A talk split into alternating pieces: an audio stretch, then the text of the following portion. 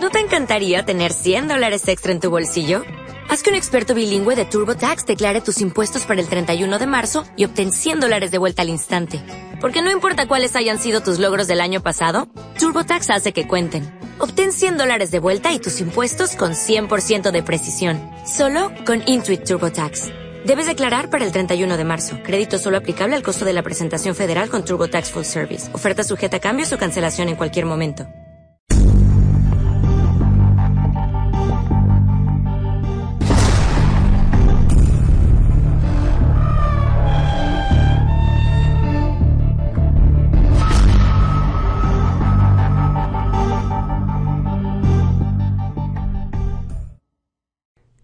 ¿Qué es lo que ocurre cuando un alma se desprende del cuerpo físico cuando éste se deteriora o deja de ser útil para la vida material o física?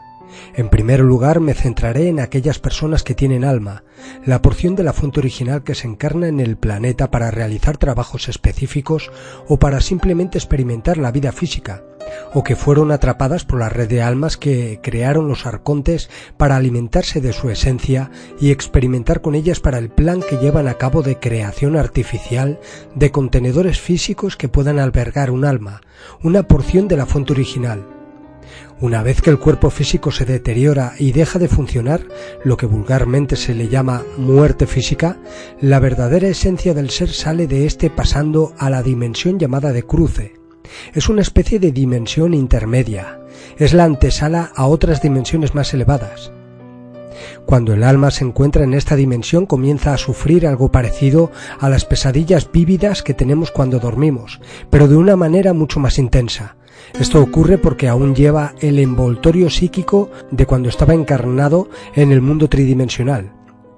Aquí comienzan a salir sus miedos, preocupaciones, manías, deseos más profundos, todo lo que ha ido recopilando durante su existencia física le sale a flote y tiene que confrontarlo, si el alma atraviesa esta ilusión creada por su cuerpo mental, entonces irán a buscarla. Aparecerán ante él personas que estuvieron en su reciente vida física, familiares, amigos, incluso animales de compañía. Pero el peligro de esto es que los controladores de entradas y salidas de almas utilizarán el engaño para disfrazarse de dichos seres, todo para hacerle creer que son de confianza y así hacerle caer una y otra vez en la rueda de la reencarnación. Para reconocerlos hay que saber distinguir la vibración del ser que tengamos delante. Sí que hay grupos de seres de la luz que se encargan de rescatar almas perdidas y espíritus en la dimensión de cruce. Esto se puede ver, por ejemplo, en la película No Solar, donde estos seres de la luz rescatan a dichas almas para llevarlas a centros de sanación de almas. Si no se sale de esta ilusión creada por la mente física, se corre el peligro de caer en dimensiones intermedias de confusión más profunda creadas por el colectivo mental de los humanos y todas formas de vida que han pasado por el planeta. Estas dimensiones son creadas a través de los miedos, de los instintos más bajos como son la violencia, la muerte, tortura, suicidio, dolor, pena, etc. En estas dimensiones existen entidades parasitarias que las controlan y que se alimentan de esos sentimientos. Estas entidades están ahí ubicadas, como he dicho, para drenar a los espíritus y a las almas que quedan atrapadas. En cada dimensión existe un jerarca encargado y trabajadores a su servicio. Esto sale bien reflejado en películas como la de Insidious, Más allá de los sueños, etc. Son las primeras capas dimensionales de la existencia humana. Para salir de ahí hace falta estar muy despierto o pedir ayuda, despertar y salir de esos lugares o despertar y pedir ayuda. Estas dimensiones son lo que se conocen en diferentes culturas como purgatorios. Si no se despierta y se sale de ahí, puedes quedar atrapado infinitamente o caer en dimensiones más oscuras de castigo, también llamadas infiernos. Estos infiernos o dimensiones de castigo están habitadas por entidades negativas de la corporación Arconte, jerarcas que se encargan de que nadie escape de ahí, con sus colaboradores que trabajan para ellos y que se dedican a drenar a quienes entren en esos lugares. Cuando un alma se da cuenta de que está atrapada en estos lugares y pide ayuda, aparecen los grupos de salvamento, seres de luz que rescatan almas y espíritus, como he dicho antes. Hay que aclarar cuál es la diferencia entre un espíritu y un alma. Un espíritu es la creación energética de los pensamientos y sentimientos de un ser vivo durante su vida física, su edad o su antigüedad es la de su existencia en los planos físicos. Son creaciones de personas o seres vivos sin alma, sin la porción que procede de la fuente original. Hay seres vivos positivos, sin maldad, pero sin alma, que van creando, como he dicho, el espíritu con los sentimientos y pensamientos bondadosos que han tenido durante su existencia física. Estos espíritus cuando desencarnan tras la muerte física pueden convertirse en almas. Para ello, tras salir del cuerpo físico y traspasar el velo de la confusión o no caer en él, se unen a espíritus que al igual que él pasan por un proceso de aprendizaje para convertirse en almas de servicio o de ayuda en otros sistemas solares y dimensiones existentes en el multiuniverso. Hay espíritus que quedan atrapados en los lugares donde vivieron físicamente y se les repiten sus experiencias dramáticas como en una película, una y otra vez. Hay espíritus que en ocasiones son conscientes de esta repetición e intentan ponerse en contacto con los seres vivos que habitan en esos lugares moviendo objetos, por ejemplo, o apareciéndose ante la gente, o con seres humanos sensitivos que puedan verlos. Los seres vivos que son sensitivos, mediums, videntes, etc., tienen un brillo especial. En la dimensión donde habitan los espíritus, los colores y todo lo demás se ve de diferente manera. Desde esas dimensiones pueden verse las auras o campos energéticos de los seres de esta dimensión física. Cuando un espíritu tiene experiencia y ha desarrollado durante el paso del tiempo sus habilidades, percibe quiénes de los que pasan por el lugar donde habita tienen estas capacidades de visión multidimensional o clarividentes, o de percepción de las vibraciones de los lugares, o también llamados clarisintientes. Quienes tienen una habilidad desarrollada poseen un aura especial que es vista por los espíritus desde el más allá. Y es por esto que se comunican con estas personas. En la mayoría de las ocasiones se comunican con ellos para pedir ayuda, para salir del lugar donde están atrapados. Pero en ocasiones es complicado ya que los espíritus ante todo son personas desencarnadas que aún llevan sus miedos, preocupaciones, sentimientos y dudas de cuando estuvieron físicamente vivos. Muchos piensan que aún están vivos físicamente y aunque quieran salir del bucle en el cual están metidos, sumidos, les confundirán las visiones que los atormentan y escaparán.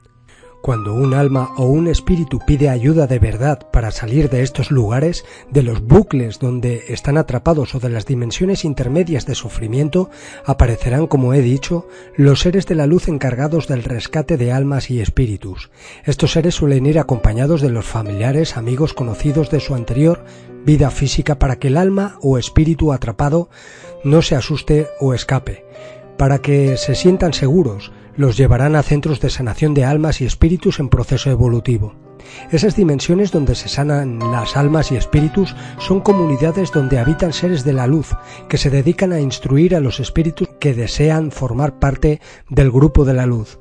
Lo más normal es que los espíritus positivos que desencarnan y son llevados a estos centros convivan con espíritus de su entorno familiar de su anterior vida física. Es muy común escuchar a gente que está a punto de fallecer comentar que ve a sus familiares fallecidos que están en el otro lado esperarle para dar el paso final. Esto es porque van a rescatarlo de quienes controlan las entradas y salidas de almas. Pero ¿qué ocurre si un alma o un espíritu es atrapado por los controladores de entradas y salidas? Los controladores escanean los sentimientos y recuerdos del alma, buscarán en el cuerpo mental de quien ha desencarnado religión en la cual creía en vida, ídolos a los que seguía, familiares, queridos, personas muy unidas a él en vida, entonces estas entidades se disfrazarán de todo lo que en vida le daba confianza al alma, se harán pasar por sus seres queridos o si era una persona muy religiosa, se harán pasar por ángeles, por Jesús, por Mahoma, Buda, se adaptarán a sus gustos.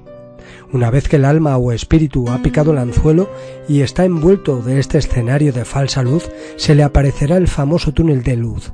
Este túnel es una tecnología que utilizan para atrapar almas y llevarlas a un lugar intermedio donde están las entidades que se encargan de reciclar almas. Son los conocidos como Consejo Kármico. En realidad son las mentes de estas entidades controladoras que se comunican con el alma y que le hacen ver lo que ellos quieren, Le proyectarán imágenes y escenas de su anterior vida, pero en las que se portaba mal, donde hacía daño a otra persona o ser vivo. Para ello, hacen que todos sus recuerdos pasen rápidamente ante él, hacia atrás. Esto ocurre porque estas entidades comienzan a escanear todos sus recuerdos acumulados en su cuerpo mental. Tienen la facultad de rastrear los pensamientos y de borrarlos para volver a enviarle al planeta una y otra vez. Una vez que le han realizado el volcado de memoria, le mostrarán escenas de épocas supuestamente pasadas en las cuales, en teoría, ha vivido el alma, le mostrarán todas las escenas donde se ha comportado de manera negativa, por ejemplo asesinando a gente, robando, maltratando a otra persona o animal, todo lo que le haga sentir culpable, todo lo que haga sentir culpabilidad a dicha alma. Entonces el alma, al tener un sentido de la inocencia tan elevado, cuando los controladores le digan que tienen que volver a encarnar al planeta para limpiar sus pecados, aceptará avergonzada y para que el alma no se eche hacia atrás en dicha decisión, se le hará firmar un contrato. Este contrato es otra ilusión más que crean los controladores. Si el alma se da cuenta de esto, puede liberarse cuando quiera de la firma de contratos, como se ha podido comprobar en muchas terapias de hoy en día, gracias a este descubrimiento. Entonces, después de todo este teatro, se le asigna una familia, un país al alma diciéndole que es para ayudarle en su evolución espiritual y para limpiar su karma. El alma, afectada y avergonzada por tanto mal realizado, aceptará y pactará con estas entidades lo que sea. Después de esto se le borra la memoria al alma y se le envía de vuelta al planeta de origen, o a cualquier otro que esté peor es una maniobra perfecta para que en el caso de que el alma despertara de repente por lo que fuera, recordaría que ha firmado un contrato para venir a limpiar su mal karma o ante una regresión, lo primero que verá es que se ha portado mal y que ha hecho un pacto con el Consejo Kármico para limpiar sus manchas espirituales y todo para su supuesto bien. Otra de las tácticas que utilizan estas entidades es colocar a aquellos que encarnan de nuevo como prevención un implante mental con falsos recuerdos de otras épocas anteriores. Por ejemplo, si desean que la persona encarnada sea alguien ultra religioso, se le implantarán recuerdos de que ha sido un monje, un santo, un mártir, un mesías, etc. Si desean que sea un gran guerrero, un soldado sin miramientos y con sed de sangre, le harán creer que fue un gran guerrero en sus vidas anteriores. Estas entidades utilizan muchas tácticas para engañar a los humanos.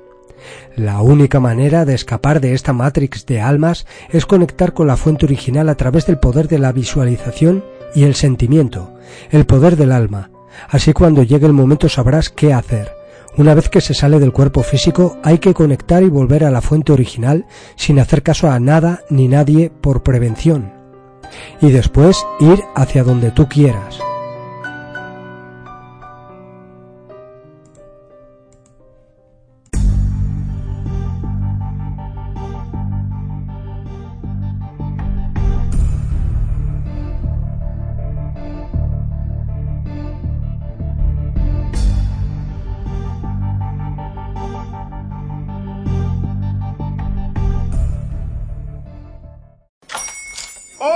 Buenos días, mi pana.